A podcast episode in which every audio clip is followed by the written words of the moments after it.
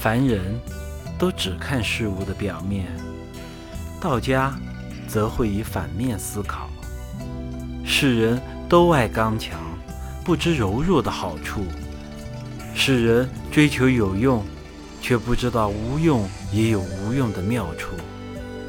好或不好，有用或无用，那都是客观的，而非事实。用之用正是虚以待物的体现。天地不仁，无论我们同意不同意，世界只是世界，它不依我们的期待而展现。